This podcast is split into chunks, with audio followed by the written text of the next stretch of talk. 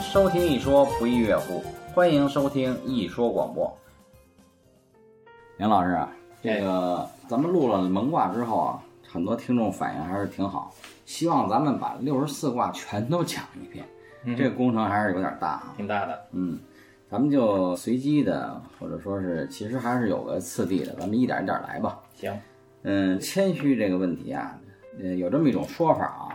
就是说中国人呢比较善于谦虚，嗯，嗯，外国人呢，人家是强调这个自我，讲究张扬自己的个性。到底是孰是孰非呢？其实咱们把这牵挂讲完了，基本上就脉络清楚了。对，这个牵挂啊，先说续卦传吧。续卦传他说啊，有大者不可以盈，故受之以谦。有大者，大小的大，不可以盈，恶贯满盈的盈。嗯，有大什么叫有大呢？我个人的理解啊，就是跟小相对的。就俗话说吧，山不言自高，水不言自深，人不言自能。嗯，得大自在，或者说德能很大的人，嗯他不会自满。嗯，哎，翻译成白话，实际上就是这意思。真有本事的人，他是不会自满的。哎，哎，说白了就是这意思，所以叫故受之以谦。其实这个牵挂哈，呃，市面上有很多解释，比较流行的或者说很多人采纳的一个解释方法呢，说是这个看卦象上是坤卦在上，艮卦在下，对，坤卦为大地，艮卦为山，所以呢，大家就说呢，说这个牵挂呢，为什么说是牵呢？因为这个山本来应该是在地的上面，它跑到地的下面去了，说嗯明这个山是非常谦虚的，嗯，这是一个自己。降低了位置。啊对，对对，这好是像是诚心把自己低调了很多。对，这是市面上的说法。但是呢，呃，仁者见仁，智者见智吧。嗯我还真是不太这么看这个事儿。嗯我认为是这样的嗯，学易学的或者说是对易经比较感兴趣的朋友们，他们都知道，八八六十四卦一直在说乾卦和坤卦，也就是周易的头两个卦，是打开易学大门的两把金钥匙。嗯那一切呢，都要以这两个卦为引导，嗯来进行学习。嗯啊，那么乾卦它本身就带了一个坤卦，一个艮卦，嗯它已经有坤卦的事儿了。我认为应该以坤卦为主体，嗯不是以艮卦为主体。嗯何况在这个卦辞这个象曰叫“地中有山嗯”，它说的主体是地，嗯是地里面有山。嗯如果说像大家一般流行的说法是“山藏于地”的话，这样主体就变成了山了。嗯我觉得古代这个古人呐、他们用词用句，包括顺序，包括每一个字都是非常讲究的，相当讲究。相当讲究。有句古谚叫“一字之岸是坚如磐石对，嗯，所以呢，这个我一直认为是什么呢？地中有山，这说明的什么意思？主体为地的时候，是说大地是非常非常有包容力的，”。嗯，像山这种如此高大，它都能够包容住。到底它还要还原成盆地啊。那对，这喜马拉雅山再高，它早晚得风化成平地。那对，如此的话呢，就又和你刚才念的那个有虚大卦者啊，哎有大者不可以盈，故受之之以谦谦。。首先，他说的是有大者，嗯哎说的是大，这个大就是坤卦呀，嗯，呃，因为厚德载物，坤卦的特性嗯，厚德载物，对我完全同意啊。所谓这有大者，我再补充一点，实际上是泰山不惧土壤，河海不择细流啊。嗯，嗯，无限的包容，无限的包容这叫大啊。对，真正有无限包容胸怀的这个人，他是绝对绝对不可能自满的，所以叫不可以盈。哎，而且这个牵挂这个中文字儿就很有意思，哎，咱们首先每一个汉字都从这个理象数三个思维方式都有很有嚼头啊。对，哎你比如说这个牵挂，嗯，首先是言字边儿，对，当然正常我们理解就是说话嘛，哎对吧？语言语言右边儿是一个兼容的兼，兼容的兼，哎，这说明啊，真正谦逊的人呢、他在说话做事的时候，他不是那个一莽子劲儿，不可想能偏执，没对有偏执的意思。说白了就都要兼容下，哎，一切事情他都能够说到做到。然后呢，这里有一个问题啊，所谓的见人说人话，见鬼说鬼话，这本来是一个褒义词，嗯，现在啊，有点变成贬义词的那嗯个意味了。没有真正理解它的意义啊。对对对嗯，见人说人话，见鬼说鬼话，不是所谓的拍马屁，嗯而是说我们心怀一个谦虚的态度，嗯，然后给他所需要他需要的东西，对，其实这也就是一种善，对对一对，种善是一种妥善的行为嘛，对妥善的行为，哎，这就是牵挂的本意。哎，其实看了这个哈，就等于提一个题外话，就像有个嫌弃的嫌，嗯，哎，它是女字旁，对，然后一个奸。嗯古代呢是有点这个呃男尊女卑嘛，嗯啊，的确是有点这个问题。于是乎呢，就变成什么呢？一个女的如果总是兼着做事儿，嗯也就是说，这个事他也做，那个事他也做，不能一心一意相夫教子，嗯这个就被人嫌弃了。嗯，人嫌弃啊，哎，这就脚踩两只船是不行的啊，哎，对啊，那样的女子是被人嫌弃的。对这个“奸”字儿啊，如果从考证学的角度来说啊，它的原始意义是一只手抓住两棵禾苗，是兼顾兼职的意思。嗯，在这里应该是它有这个阴阳平衡、阴阳兼顾，有这么个含义。嗯，这个“言”字呢，我个人认为在很多古文里头，它应该把这个意思追溯到我们的起心动念，而不是说单纯的是说话。嗯，因为语言是我们思维的描述，是我们思维的外现，所以“言”字应该当起心动念。那么谦虚的“谦”一个“言”加“兼”，就是说你的起心动念是兼顾阴阳的，嗯，是四平八稳的、无偏颇的、不偏不驳的言行，称之为谦。嗯，咱们首先从这个文字上来说呢，这个谦就跟现在我们市面上大家觉得谦虚啊，谦虚，一说哎你你很谦虚嘛，好像是我们啊有点认怂的感觉，对，就是特退别，让的感觉，就是生生在那里忍着的感觉。嗯哎，对对对。实际上，真正的谦与退缩没关系，嗯与退让没关系，与忍让没关系，它是一种兼顾大局、四平八稳、无偏无驳的一种言行，一种精神。对，可以这样讲吧？对，是这样讲。而且我觉得哈，首先前提就是说，地中有山，哎，其胸怀是广博的。哎，连大山都包含进去。对对对，在这个前提条件下，然后再加上叶老师你刚才说的那些，我觉得就是牵挂的真正本意了。对，所以咱们在这里特意还得强调一下，中国人总是说我们中国人有谦虚的美德，但绝对不是忍让、退让、退缩。对，咱们把这个整个的卦辞、彖传、象传都研究下来，大家就很明了了哈。哎，咱们先说这个象传，相曰呢，地中有山，谦，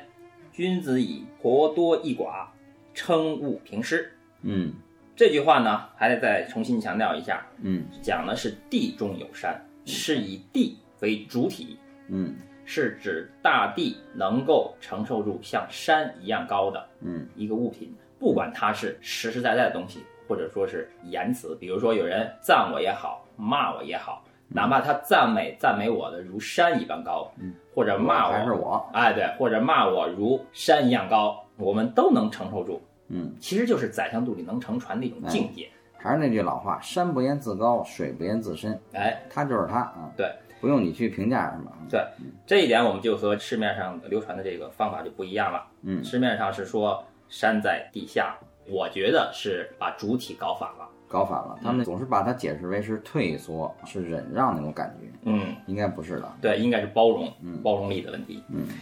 然后嗯，君子以颇多益寡，实际上这是一个自然的法则。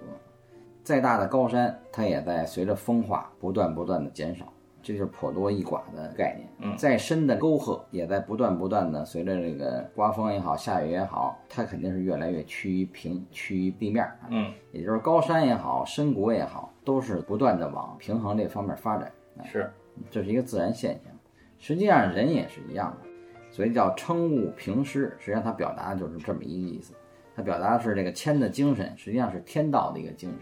呃，用文言来说就比较古啊，叫滚多益寡。其实翻译过来呢，就是高的自然就会被削平，嗯低的自然会被填高。对，他是用自然现象来说这事儿。其嗯实说到人，就是说我们保持一个平和的心，平和只有平和的心的人，才会有真真正正的包容力。对，去除偏执，对，去除偏执。执。嗯真真正正达到这个境界之后呢，就能称物平施。这个称物平施，其实从字面上理解呢，就相当于是拿一个秤，然后呢去称量一个物件儿，嗯其实是两个物件儿，因为它是平的，平施，哎哎，左右要平衡。诗呢又有这个布施的意思啊。对，从这儿讲，实际上这是真正的共产主义，哎真正的共产主义，真正的共产主义真正共产，而不是所谓的简单的平均主义。哎，所以说，这共产主义实际上它的最高理想啊，并不是说马克思创造出来的，实际上是天道的一部分。嗯，好，那这个相约咱们先说到这儿哈，该说这个幻约了。嗯，呃，谦，亨，哎，这个我觉得就先停顿一下，就开始先讲了。嗯因为这个谦卦呢，它最前面就是谦亨，这是串转的头两个字对，啊。头两个字。然后呢，在这个卦辞里面呢，谦卦的卦辞很简单，就是谦亨。然后它又多了一句话，四个字叫“君子有忠”，是卦辞里面的。嗯，亨这个字呢就很简单，亨通之意，亨通。是一个非常美好的一个意思。嗯，君子有忠，哎，这个有忠啊，是说明了一个最后的境界。说白了就是谁能够笑到最后的感觉。没错，谁笑到最后，谁是笑到最好。哎，对哎，这是一个达到终极的结果，啊有一个结果的意思。对，也就是说呢，这个卦辞在告诉我们，这个君子在过程当中啊，可能会略略的不算吉祥，也许是吃点亏，也许是什么，需要有个过程嘛，对，需要有过程，但是他最后却是亨通的。亨通的嗯终。这个终，我认为可以翻译成一个目标、目的。它有它最终的目标、目的，就是终点的意思嘛。嗯终点实际上是你要达到的一个目标、目的。嗯，而达到这个目标、目的呢，就是需要亨通。这个亨，在《周易》里边经常是有这么四个字嘛：元亨利贞。元亨利贞，它基本上表达的是春夏秋冬的四种气质嘛。排列来讲，元为春天，亨为夏天。夏天就是万物茂盛，嗯，茂盛自然亨通，自然通达。是这样，而且从这个卦象上看呢，它就等于是说，这个有中是什么？是最后这个坤卦能够把这个山艮卦完全都包容下去了，这种叫做有中。对，实际上这个中啊，咱简单的解释就是，再高的山峰也归于平坦，再深的深谷也归于平实。嗯，这个就是中嘛，按照佛教的说法，就是相当于是最终有成就了。嗯，也实际上是众生平等。哎，对对对对，所以在佛经里讲众生平等，听上去是一个基础的东西，实际上是最终的理想，嗯，既是最初的，也也是是最最终的。终的。好，那咱们下边儿说回彖曰，彖曰，哎嗯，彖曰这段文字比较多，说彖曰：谦亨，天道下济而光明，地道卑而上行，天道亏盈而益谦，地道变盈而流谦，鬼神害盈而福谦，人道恶盈而好谦。谦尊而光，卑而不可逾，君子之忠也。嗯，咱们一段一段来啊一。段一段来，一句一句来吧。嗯，先说这个天道下济而光明，地道卑而上行。先简单说这个字面上的意思，嗯。就是说啊，天呐在上，它呢给下面的众生或者说是万物，嗯，都带来光明和温暖啊和，温暖。对，所以这叫济。嗯济就是给予的意思，嗯，给予给我们光明温暖。嗯，地道卑而上行，这个字面意思呢，其实就是像道家说的这个人法地，地法天，这嗯个地法天一样。但从这两句话，其实呢，我们就能够看出来，它跟牵挂的关系是什么。嗯我们之前讲了，牵挂是言字旁一个坚，嗯，坚固上下兼顾，上下坚固天地兼顾，阴阳兼顾对，正反都兼顾。对，而且上下也包容。嗯，其实，在这句话里面，“天道下济而光明，地道卑而上行”这句话里面，他也说了一个做人的道理，就是任何一个人啊，他在这个社会中，他不可能永远是高高在上的，也不可能永远是在下面。嗯，就相当于是有一个公司的领导，他在公司是领导，他在家里是丈夫是父亲，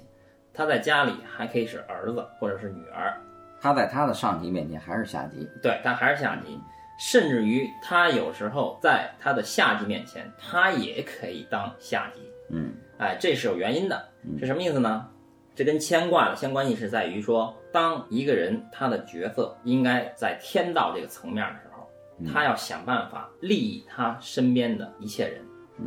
还拿公司来举例，相当于领导、总裁，他的一切的决定和决策要考虑到他的员工，实际上完全都是为员工而谋嘛。但是现在这社会呢，有一些领导他们就不具备谦的特性，嗯，他觉得你这帮下属的人呢都是靠我，而且你们呢一点本事没有，嗯，要不是我在这儿带领你们，你们就完了，我就是本来就是高高在上的，对对对，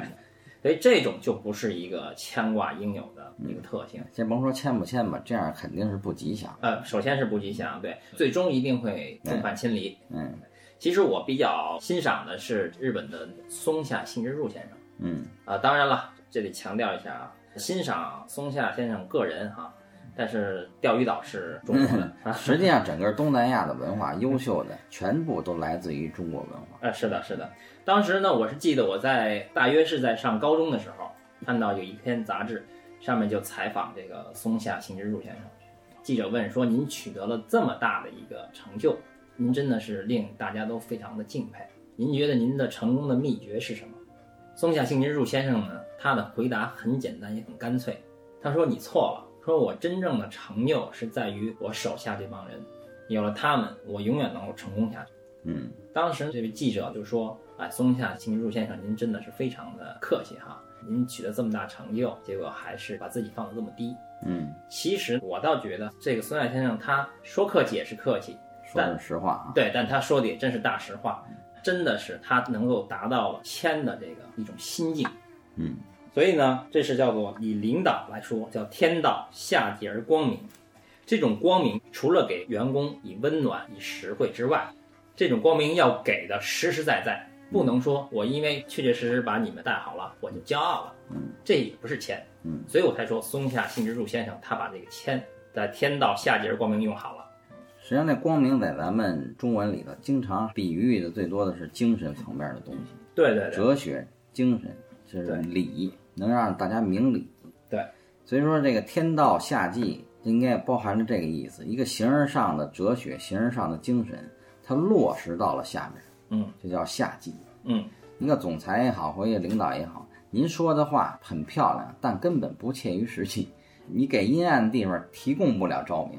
你给寒冷的地方提供不了温暖，就不叫夏季了。嗯所以，天道下济而光明是指的一个形而上的哲学层面的精神落实到了下面，落实到了下卦吧，就叫天道下济。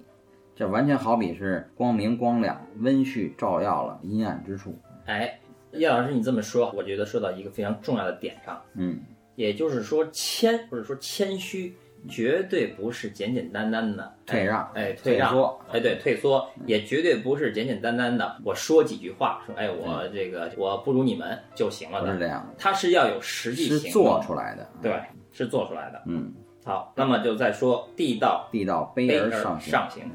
这个按照我的理解呢，就是还拿公司来说事儿，嗯说这个领导啊，他有的时候就得背，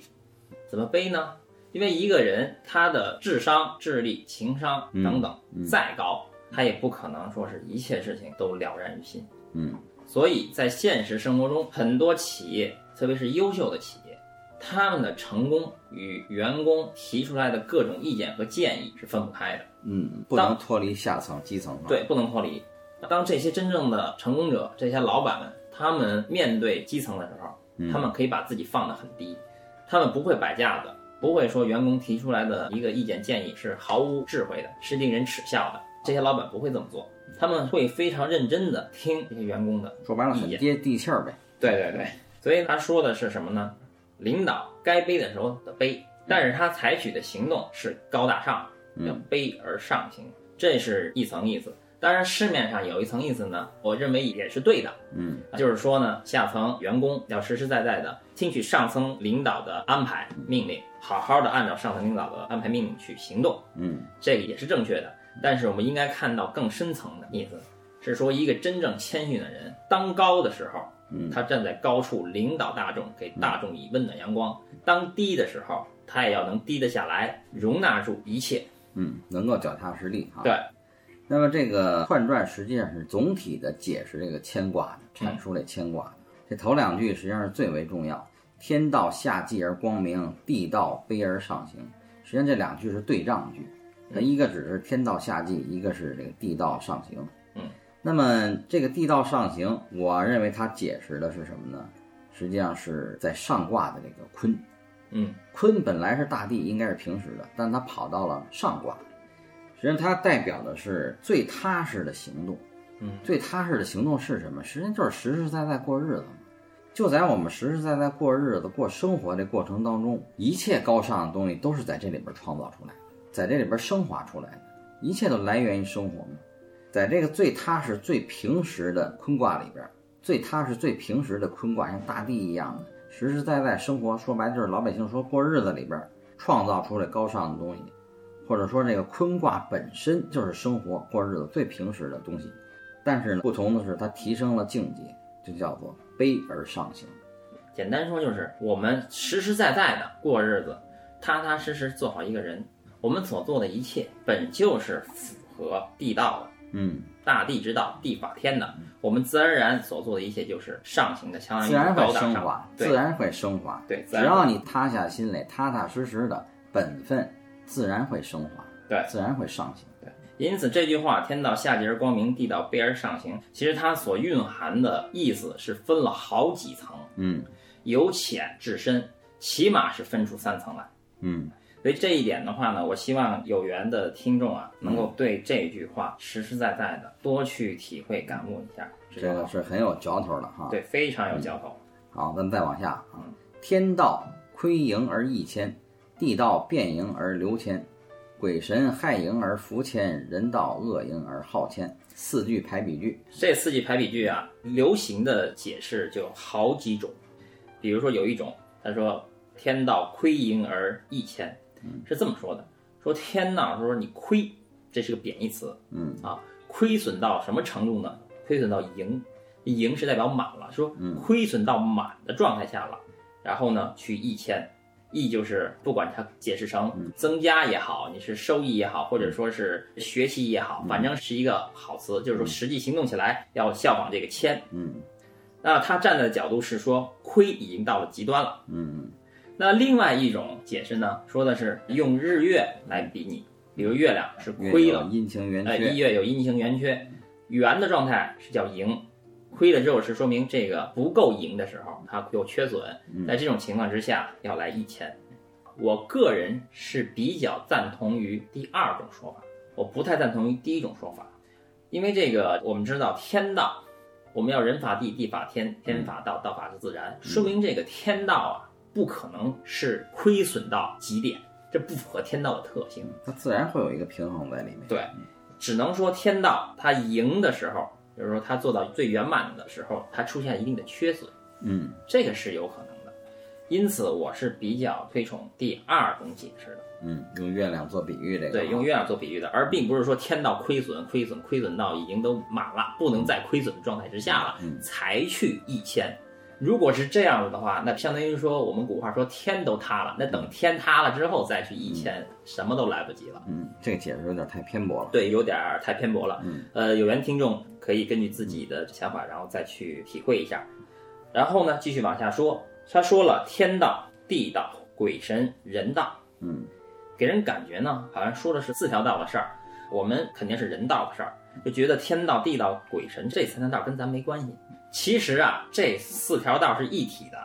只是古人非常聪明，它四个角度、四个方面，对四个方面，让人来明白。对，其实都是给人道说的。对，人本位的说了。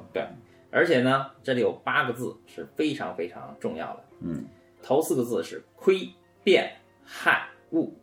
还有四个字儿呢是对峙法，嗯相当于对仗。对对仗的，嗯就是义、流、福、好。其实啊，在我看来啊，虽然是八个字，四个相对的，说到根儿上，其实就应该是两个字，一个相对。嗯叶老师，你明白我的意思哈？嗯呃，只要讲明白一条，比如“天道亏盈而益谦”，后面三条就非常好理解嗯，。对，他说的是一个事儿。对，嗯我理解说的是一个事儿。梁老师，你刚才评论这四个排比句啊，的确是有很多人对它呢有一种偏差的误读。比如说，一个自古就有的成语叫“恶贯满盈”，实际上就是对这个四个排比句最后一段的一个误读的成语。嗯，你看最后一段叫“人道物盈而好谦”，也就是说，从人这个角度来说，满盈是不究竟的，一定会被打破的。嗯，而它总是有一个走向两边都均衡的谦的精神，应该是这么去理解。嗯但是呢，很多人都误读为一个这个成语叫“恶贯满盈”，就是这个恶事儿做够数了，然后就到头了。嗯，实际上跟这个人道恶盈好谦的不是一个意思，严格说不是一个就意严格思。说不是这意思，呃，但是大家都习惯这么用嘛，哎，对，嗯呃，可以这么理解，比如说“恶贯满盈”，这是一个贬义词，这个“盈”在这里面，它仅仅是说满了，对就对是已经多出来了。对，而人道勿盈而好谦，这个盈，它的这个盈也是满，对但这个满是好的那个满。对，然后呢，因为好的这个满呢，出现了一个物的状态，嗯它有点通假于失误的误，嗯，哎，就说明这个盈啊，已经不小心被耽误了一下，嗯或者说被误的不好的东西玷污了一下。在这个前提条件下，我们要好谦，我们要仍然要学习谦逊的这种态度，来把这个误去掉。嗯，哎，那在这个人道勿盈而好谦里，这个盈是的，它也是满，但它是指的是好的那个意思的满，与恶贯满盈的那个盈，它也是嗯满不是，这但个它意思是讲的是坏的那个满对。嗯，实际上这句话呢，它和这个老子说的一个叫做“为道日损，损之又损”嗯是有关系的。嗯，其实很多人看老子或者说叫《道德经》哈、对这句话呢是这个比较奇怪的。大家觉得说哦，为道了之后损，因为损感觉是个贬义词，嗯损之还得再损，嗯，这怎么能是道呢？嗯，其实啊，这个所讲的意思就是说什么呢？天道它是没有自己的强行的意识给众生的，嗯，它是随顺的，嗯损之又损。按佛教说法，就是把我们的不必要的杂念、欲执望、着，执着，一点一点的都把它给损掉，嗯，去除损到掉，最后，对，去除到最后都没有了。其实这种境界就是相曰说的“地中有山”啊，嗯，它有包容力，它一切都能包得下去，就是谦的精神，就是谦谦的精的精神，对，嗯其实当一个人的这种欲望损之又损，损到最后了之后，就是能够包容一切了。嗯对，这是一个因果关系。嗯，这老子里边还有这么一句话，叫“富贵满盈，不可长保”啊。嗯，其实整个人类都有这么一个趋向，就是喜欢积攒，说白了就是贪嘛，喜欢积攒，喜欢积累。但是这个东西积攒积累过度了，就是满盈，满盈一定被天道所损，就不吉祥了。所以这四句排比句反复的这么来强调盈，强调谦，一共四个角度四遍，就是提醒大家不要过度的追求满盈的状态，要追求上下左右阴阳兼顾的谦的精神。叶老师，这里哈，我觉得给跟听众朋友们啊，还得再多解释一下，为什么这么说呢？因为刚才啊说了，天道亏盈而益谦，他意思是说，本来是追求的盈，因为亏了之后呢，我们要去益谦，好像要再赢，嗯，就是追求的一定要满。但是呢，刚才叶老师你要说呢，不要追求满，听着就觉得好像是彻底的矛盾。其实这是不矛盾的。这里面所说的盈，指的是谦的核心，谦卦所代表的真真正正的这种谦虚，这个要满，这个要盈。但是我们所追求的那种因为自己的欲望而追求的一些东西，那个东西不要盈，嗯这是两个意思。嗯都用“盈”这一个字，但是它所表示的境界是不一样的。谦虚的这个本质，我们“盈”也就是满是没有问题的。嗯，是这样。实际上这个一字之差呀，差之千里。所谓这个盈里边，它包含着圆满的意思。嗯，你要是兼顾了上下左右阴阳兼顾，自然圆满，圆满的含义在里面。对但是有这个“盈”字，就已经走向偏颇了，走向偏执了，就是执着了。嗯，好，咱们再往下，谦尊而光，卑而不可逾，君子之忠也。这是彖传的最后一句。嗯嗯，这个尊而光，那很简单，字面就很好理解了，就是尊贵而有光明，卑而不可逾。实际上，它讲的是大地。这使我想起了前一阵儿刚刚故去的一个诗人，叫汪国真，他有一首诗很有意思啊。他说：“没有比脚更长的路。”跟这段呢就有一点儿意思了。卑而不可逾，实际上指的就是大地。大地虽然很平实，但是你永远不可能跨越过去。君子之忠也。他的意思就是说，作为一个追求真理的君子，他有自己的目标，但是目标就在脚下。嗯，事实上呢，我觉得这句话它还同时说了另外一层意思是什么呢？说谦尊而光，卑而不可逾，这个状态，这个境界就是嗯君子之中也，尤其要讲卑而不可逾。嗯君子之中是什么一个结果呢？嗯，是他虽然很谦虚，看上去是很卑微，嗯但事实上没有人能够逾越到他，它是不可超越对，的。他是不可超越的，没有人能够超过他的这个境界。嗯，这就是君子之中也。对，这完全类似于老子所说的“后其身而身先，外其身而身存”。他不去争，反而他自己摆在了前面，不是他自己摆在了前面，是自然而然的。但是现在呢，市面上有一种解释，我觉得可以参考哈，是这么说的：卑而不可逾，是说我们可以谦虚，但是呢，我们不可以因此就不跟别人去争斗。意思是，好像该争呢还是得争。嗯，我觉得这个呢，我不敢说它是错的，但起码我觉得这不是一个深层的含义。嗯，真正深层的含义是说，谦虚谦逊到了真正的极致的时候，是无人可以逾越他那种境界的，嗯是这个意思。对，咱们在这儿再强调一遍，谦绝对不是退缩，绝对不是退让，也不是说谦到一定程度之后，于是乎我必须又要反攻，也不是不退缩，那 对，也哎不不退是对，也不是让，更不不是争。对对对，这个境界啊，这个平衡点呀、嗯，需要听众朋友们去咱们往后继续学习，就会越来越明了。对对好，这句话实际上总体来说呢，就是谦的气质是尊贵而光明的，但是它不显现，是隐性的，但是却无法超越，嗯，也没法高过它，这是君子的最终境界。对，嗯，这个串传就是对牵挂整体的一个描述。咱们今天先聊到这儿，好，好，谢谢收听一说广播，这里是一说广播经典一说，